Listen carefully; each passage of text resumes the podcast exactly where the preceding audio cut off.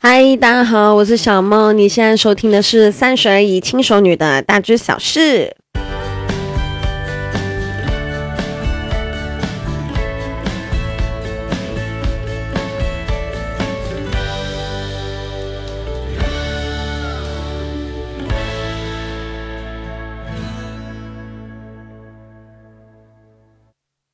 嗨，大家好久不见！我上次更新已经是十四号的事情了，为什么会拖这么久呢？我想要跟大家报告一下我的近况，就是我们家里面有两个宠物嘛，一个是十五岁的柴柴，一只柴犬，然后一个是两岁的猫咪，一只橘猫。那因为大家都知道，十五岁柴柴其实年纪真的算蛮大的了，所以身体的状况没有很好。那呃，这一阵子都在忙狗狗的事情啊，带它去看医生啊，在家里陪它，然后观察它的状况啊。讲实在的啊，已经哭好多次了，因为就有好几次都以为它可能要走了，然后就心里面就很难过，然后就会一直哭，一直哭，一直哭这样，然后。我今天想要跟大家分享什么？我今天想要跟大家分享就是啊，宠物沟通这个话题。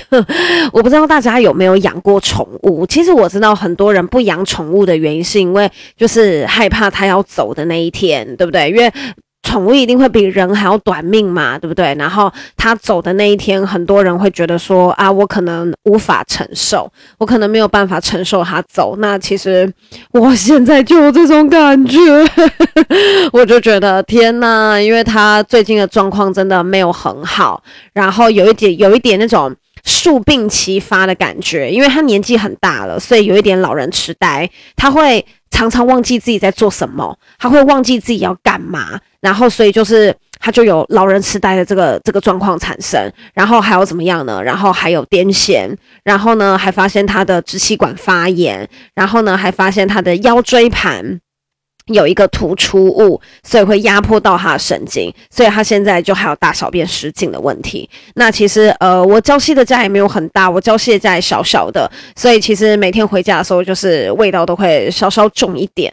那这个就没有办法，因为这个就是狗狗一定会经历过的事情。那宠物沟通是怎么一回事呢？就是其实我呃很多年前就曾经帮他们做过宠物沟通。那其实我自己本身是蛮相信这个的。那我。知道其实有的人会不信，有的人会觉得这是有点像神棍呐、然后骗钱呐、这一类的哦，我都知道哈，没关系，我们等下一一来分析，然后我再来跟大家推荐，就是我的沟通师，就我觉得很棒的沟通师，好，就是我们家的两三，我们家的两只两只动物啊，狗狗跟猫猫都是给这个沟通师沟通的，那我觉得他很棒，好，就推荐给大家。好，那我等下来，我等下再，我等下会把那个沟通师的资讯啊留在那个。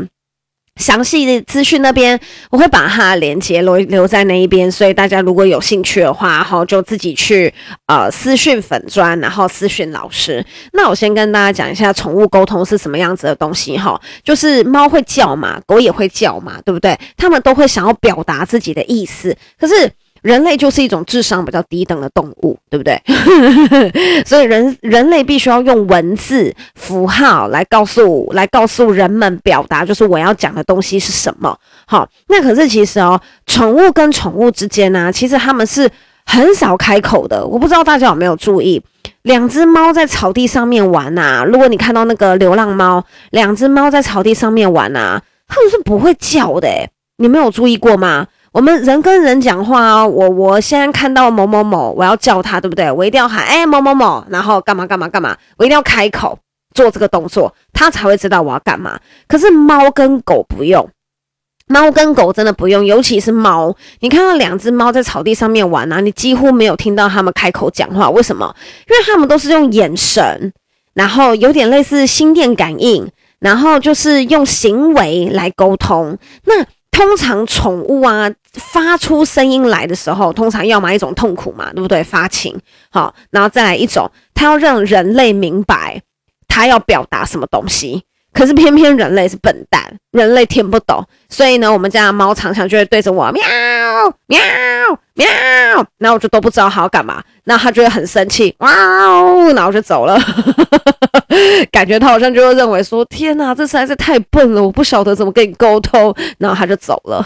那我们家狗狗也是一样，我们家狗狗其实很少叫，对，就是就是，如果你家里面有养狗的话，你就会发现它其实很少叫，通常就是有人来的时候它才会叫。那它叫给谁听？它叫给陌生人听，告诉你说，哎，这个家现在有我在。所以其实你也很少会看到，就是呃。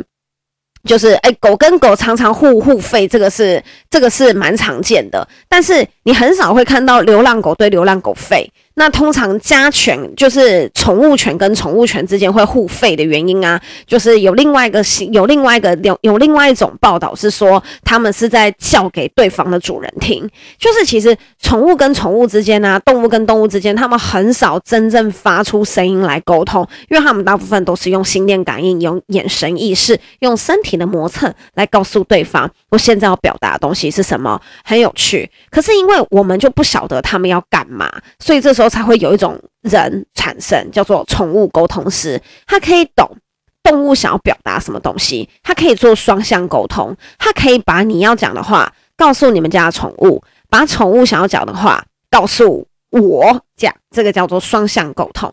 那那其实宠物沟通啊，对他们来讲，他们也不觉得自己是灵媒，也不觉得自己会通灵。对他们而言呢、他们会认为说，宠物沟通啊，就只是语言的翻译。他就只是帮你翻译语言而已，所以其实你不要觉得好像这是什么怪力乱神啊，还是干嘛？这是一个人人都可以训练出来的能力，只要你去上课哦。很多人呐、啊，原本都觉得这根本就是神棍，这都是骗人。可是很多人去上完课之后啊，哈，他就发现靠，他自己可以跟动物沟通了，超神奇，真的就是超神奇。其实我要不是因为预算不够哈，不然其实我也想要去上，我也想要去上那个宠物沟通的课，我也想要知道我们家狗狗、猫猫在想什么。但是就是上这个课也是蛮贵的哈，然后所以就没有办法去上。那其实啊哈，宠物沟通啊有一个很大的前提就是互相信任。什么叫做互相信任呢？因为网络上面呢有非常多不知道在干嘛人哈，我称之为屁孩好了。网络上面有一些屁孩，他会故意去预约宠物沟通，然后啊哈告知宠物沟通师错误的讯息，比如说名字写错的。年龄写错的，然后呢，呃，就是，呃，就是故意也讲不对的资讯，哈，这一类的事情，就是他们有很多。很多人是故意要去看看这个沟通师准不准，然后就说啊，你看这人根本就是不准。可是你知道，你一旦给了一个错误的讯息，他当然出来的结果也不会是对的。就像你今天去看生辰八字，你会故意告诉他假的生辰八字，然后再来测试这个这个这个算命师是厉害的还是弱的吗？谁会这么无聊？当然不会嘛，对不对？那同样的道理，好，他们的名字、他们的照片、他们的呃 ID、他们的系、他们的。他们的年龄、他们的品种、他们的什么东西，你其实都要尽到一个很全、很全面的告知。举例来讲，像我们家狗狗就叫做 Pocky，然后呢，大概十四、十五岁，然后呢是柴犬，我觉得这样跟他讲，然后我会附上照片。宠物沟通是不需要见到宠物本人的，它是利用照片的沟通，所以我就给他三张我们家狗狗的照片。然后呢，宠物沟通师就可以借由三张的照片，他的眼神一定要看镜头，他们是看眼睛，用眼神去沟通。听起来很玄，我知道，我知道听起来很玄，但其实真的就是这个样子。然后啊，好，宠物沟通师就可以借由照片，然后用 LINE 直接我们打 LINE 的电话，然后就可以进行沟通。所以我不需要到现场，然后我也不需要带着我们家狗狗到了舟舟车劳顿到一个很遥远的地方去见沟通师，都不需要。嘿，就是它其实是，它其实是一个很简单的过程。你只要把姓名，然后年龄，然后公的母的，哈，然后呃照片寄给沟通师就可以了。那有的人说，诶，那如果我什么都讲正确资讯的话，那我怎么知道这个沟通师是准的还是不准的？我怎么知道他是有骗我的还是没有骗我的？我告诉你。厉害的沟通师，你不需要讲太多，他有办法把他的状况讲得一清二楚。对，那可是呢，网络上面有很多人，他就会故意去测试这个沟通师准还不准，他还会跟他讲错误的名字，可能照片是对的，可能名字是对的，然后名字，然后但是其中有一个是错的，可能照片是错的，好，或者是照片是对的，名字是错的，或者是名字是对的，照片是错的，故意去考验这个沟通师到底厉害还是不厉害。但是这种行为就是很无聊，就不要这样子做。那呃，我讲几个例子，就是我在沟通我们家的猫猫狗狗的时候啊，有几个地方我觉得真的很神奇的，然后大家可以稍微做个参考。那如果说你有这方面需求的话，哈，那就是呃，你可以到我下方的链接去粉丝团进行私讯。那希望呢可以帮到你们家的猫猫狗狗。好，那这一次这一次我会想要做宠物狗，那我就举几个例子哈。那因为就是我们家呃狗狗这一次的状况真的是蛮危急的。的时候，然后那时候呢，就请教宠物沟通师。那那个时候呢，哈，我是跟他说，就是呃，我们家狗狗的状态没有很好，那又我以为它要走了，然后我就跟他讲说，就是可不可以请老师代为沟通一下，他有没有什么心愿，我想要尽力替他达成这样。然后呢，那个时候就是呃，老师一接通的时候，我就把照片 send 给老师嘛。然后跟他讲我们家狗狗叫什么名字。那那时候老师电话一接通，老师就说：“哦，他的状况很不好哦，他现在浑身无力，他连呼吸都很困难。他说他胸口很痛，心脏很痛，尾椎也很痛。”他就这样讲。然后可是那个时候，其实我们家狗狗的发病的主因是癫痫。那癫痫其实大家都知道，它就是会全身抽搐嘛，然后跟大小便失禁。可是那时候我们去看兽医的时候，兽医都跟我们说，你要到台北去照脑波的 X 光断层，看看它的问题到底出在哪。因为它的表征是癫痫，但是因为他癫痫状态实在是太多了，所以他没有办法确保到底是哪里出问题。那那个时候我只有跟，呃，我只有在脸书上面跟沟通师说，我们家狗狗状态很不好，我并没有听到癫痫，也没有提到任何疾病。那可是那时候老师呢也没有提到癫痫，老师就说呢他非常的不舒服，非常的痛苦，然后呢他现在处在一个极大的痛苦的状态，他的他说他呼吸连要呼吸都非常的困难，然后尾椎也很痛，老师就这样讲。那那时候我就觉得很奇怪。怎么会这个样子？就是明明是癫痫，跟尾椎有什么关系？你说因为过度换气导致支气管不舒服，那还有可能。可是跟尾椎有什么关系？那那那个时候我跟老师讲完之后，老师就建议我说：“你去照个 X 光，看看他的胸腔跟他的尾椎附近有没有什么问题。”因为他说这两个地方他很痛苦。那再来呢，我就问老师说：“他有没有什么心愿想要达成？”那老师那时候就突然之间有小小生气一下，老师就说：“你们是不是在他面前提到安乐死？不然他为什么会知道这个名词？”好，老师就这样讲，他说：“你们知道宠物是很敏感的，你们不可以在他面前提到安乐死，你知道吗？”那因为那个时候是因为他那两天。真的太痛苦了，他那两天就是在家里面会疯狂的哀嚎，叫得很大声，平常都不叫的狗狗，突然在家里面会长达好几分钟的疯狂哀嚎，然后疯狂漏尿，然后他哀嚎完之后，你会看还看他全身颤抖，你就会觉得很舍不得。然后那个时候我就有上网 Google 查狗狗癫痫的时候，大家会怎么做。那那时候呢，就有一派的人是说，如果宠物癫痫很严重的话，建议安乐死。他说，因为每一次的癫痫对狗狗来讲都是很痛苦的折磨。那那个时候，我刚好在跟我妈妈讲电话。那我在跟我妈妈讲电话的那个时候，就是我在擦。安乐死的那个时候，好，是狗狗在家里面就趴着在休息。那我在跟我妈讲电话，然后呢，我妈就有问我说：“啊，那癫痫人大家都怎么处理？”我就有说到说，蛮多人安乐死的，可是我不想要这么做，因为我觉得安乐死很残忍。就那一次，就那一次，我在我家狗狗面前提到了安乐死这三个字，然后老师就说：“老师就说，你们家的 Pocky 以为他对你们造成极大的困扰，他以为你们要把他安乐死。”他其实，他其实是觉得很抱歉，他认为他一直造成我们的困扰，所以他他我们才想要把他安乐死。然后老师就讲说，你们家狗狗非常善良。他说，如果啊，Pocky 真的造成了我们的困扰，他说他愿意接受安乐死。我想说，天哪！你听到这种话，你就觉得好揪心哦。可是我也没有在老师面前提到我要帮他安乐死，我只有在跟我妈讲电话，讲到这个词的时候，是刚好 Poki 在旁边，诶。可是老师就从 Pocky 的嘴巴里面听到了“安乐死”这三个字，然后老师就讲说：“你们不可以这样子，你们要多鼓励他，你们要跟他讲开心的事情，他都听得到，他都懂，所以你们要让他开开心心的，不要给他有任何的呃压力啊，或者是让他觉得他是你们的负负担呐，这样他才会好得快。那那时候我听到这边的时候，其实我就一直哭嘛，我就一直跟沟通师一边讲话一边哭一边哭。那那后来呢，我们又讲到说他。呃，想要的生活啊，他喜欢的东西啊，就是沟通师都讲得非常非常准确。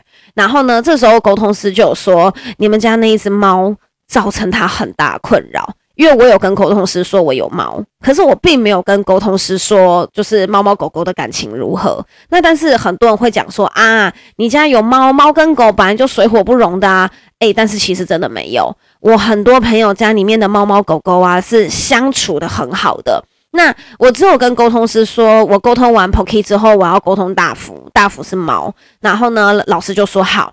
然后我们沟通到一半的时候啊，哈，Poki 就老师就有说啊，大福非常的讨厌他。他说你们家的大福很难搞，你们家的大福很凶，都会一直凶狗狗。我就说，哦，他为什么要这样？我就说，为什么大福要那么靠背？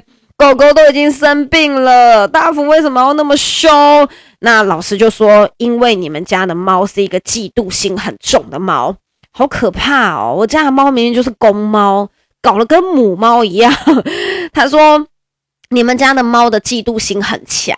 他说：“因为你们现在所有的重心都在 Poki 身上，所以他就觉得他被冷落了。他觉得我们心里面只剩那一只狗，没有他。然后我们家的猫就会一直对狗狗哈气，大福就会一直对 Poki 在那边哈。你没有看过吗？那个猫生气的时候，那个毛会炸毛，然后会很凶哈哈这样，他就会对 Poki 哈气。”老师就讲说，你们家的你们家的狗狗啊，一直很想要跟猫咪沟通说，就是不要凶它，它不会怎么样啊。他说，可是你们家的猫都不听诶、你们家的猫很任性诶、欸。我就说，哇，那大福最讨厌的是 Poki 什么？然后呢，老师就说，因为 Poki 现在是不是有尿失禁？他说，所以大福觉得它很臭。我就觉得天哪，老师你真的很神，因为。他虽然说尾椎支支尾椎不舒服，对不对？然后支气管也不舒服，然后后来你也知道了他有癫痫，可是不代表他就会尿失禁，因为很多狗狗的癫痫的症状是癫痫了呃几个几次之后，癫痫了几次之后才出现尿失禁这个状况，可是。我们家的 Poki 是一开始癫痫就有尿失禁了，然后老师就想说，嗯，他可能他是不是因为已经有尿失禁了，所以你们家大福就是嫌它很臭。他说你们家空间也比较小一点，所以那个味道都散不掉。那其实老师讲的也很准确，因为我们家里面有装小米摄影机，原则上我不在家，我们家的猫都在二楼，因为二楼比较没有味道，然后一楼的味道比较重。所以一楼现在就是狗狗在住的地方，然后二楼现在是猫咪在住的地方。然后老师就讲说，他就觉得 Poki 很臭，所以就很想要就是叫他不要那么臭，所以他就会一直凶他，叫他离他远一点，他就嫌他太臭了。那我就试图跟老师说，诶，可不可以叫大福不要那么靠背？就是 Poki 都已经生病了，他可不可以不要一直凶他？他可不可以友善一点，不要那么。不要那么凶，一直想要骂人家，这样子人家真的很可怜。那老师就讲说，你们家这只猫很傲娇，诶，你们家那只猫现在跟我说，它头痛、脚痛、肚子痛，全身痛都在痛。我那时候听到的时候，我超紧张，我说真假的？我说真的，我说真的假的？对不起，我刚刚有杂音。我说对不起，真的假的？真的假的？它头痛、脚痛、全身在痛，真的假的？那那那那那，我明天去带它看医生。老师就说不用。他好得很，他就是故意在装而已。他说：“你们家这只猫真的很傲娇，个性不好，又爱挑食，意见有很多。他一定很喜欢找你吵架。”我就说：“对啊，他每天都会到我的床这边来喵喵叫，我都不晓得他到底要干嘛。”他说：“他就觉得你现在不爱他了，他觉得你现在只爱那一只狗，所以他就更讨厌那一只狗。他就觉得这只狗这么臭，我为什么还要对他这么好？”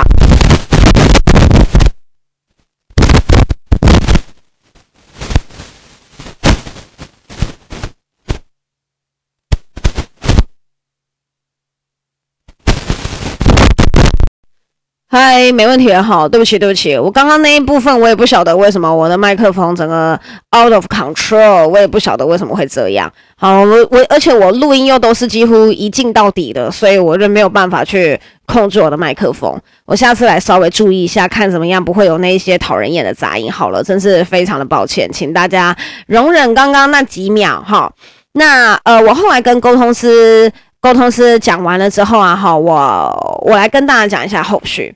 后续啊，那一天我讲完了我们家狗狗跟猫猫的状况之后啊，你们还记不记得刚刚沟通时说，我们家的猫咪说它的呼吸很困难，然后尾椎也很痛，所以我就带它去宜兰有 X 光的动物医院不多，好，我就带去了其中一间，我就说，呃，我们家狗狗有癫痫的症状，可是我想要照 X 光，他说你要照 X 光，他说 X 光没有办法照出来它的问题出在哪，欸，诶，我就说，哦，我要照胸腔跟尾椎，他说哈。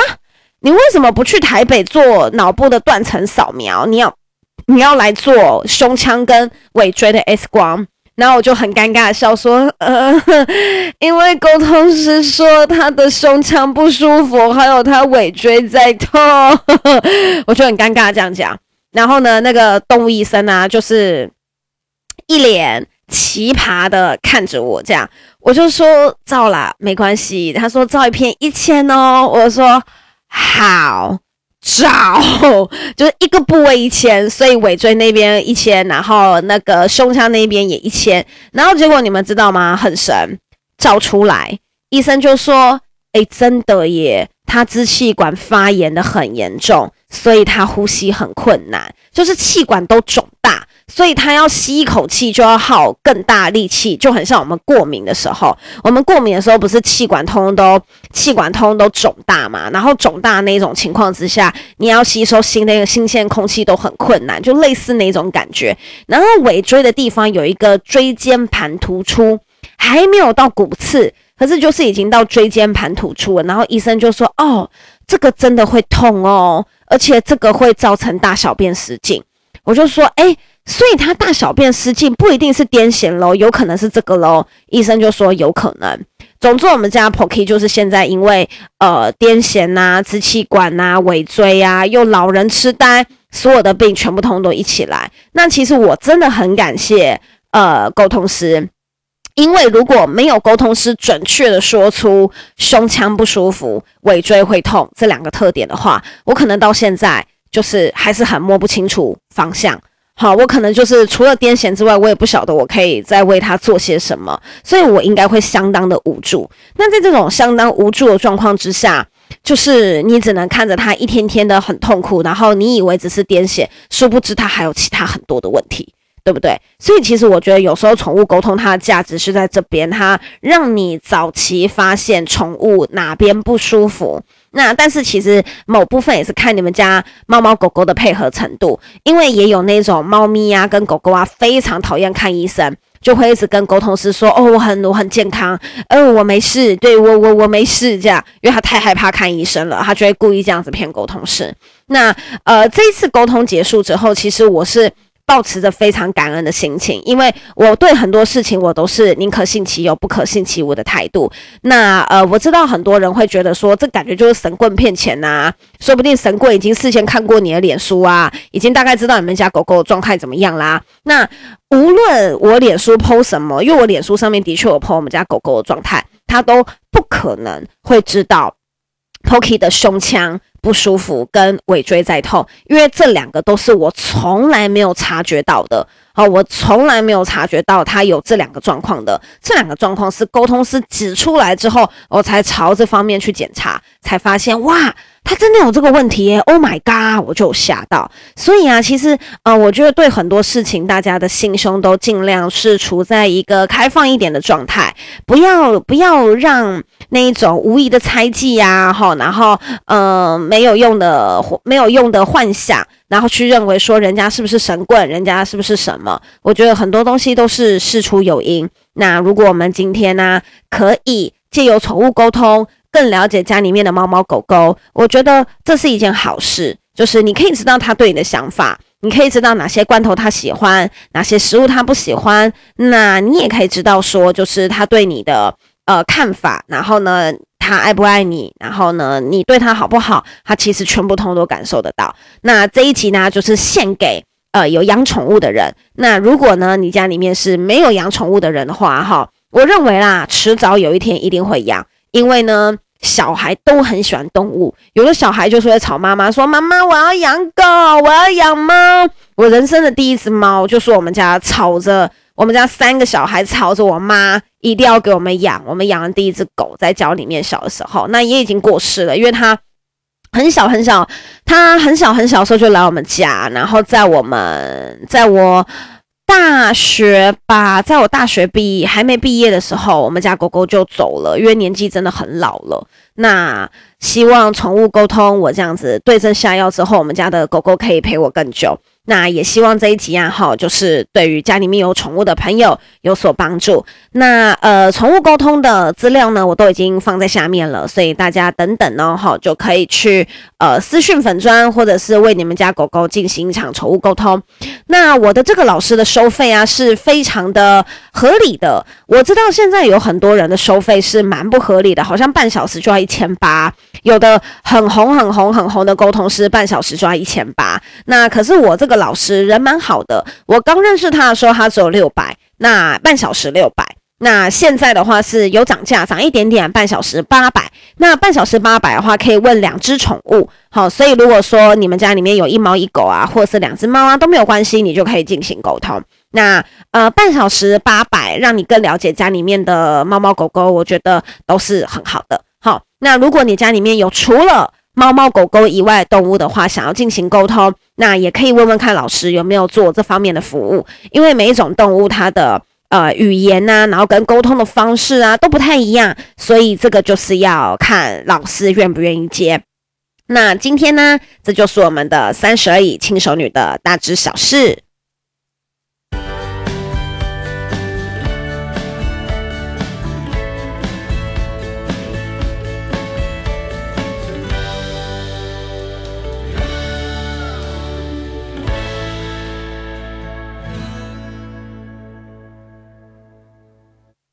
谢谢大家！如果你觉得我讲的不错的话，记得帮我订阅，好，然后呢，诶，不是订阅啦，追踪，麻烦帮我追踪，然后还要按五星好评，或者是留个言告诉我，谢谢你，拜拜。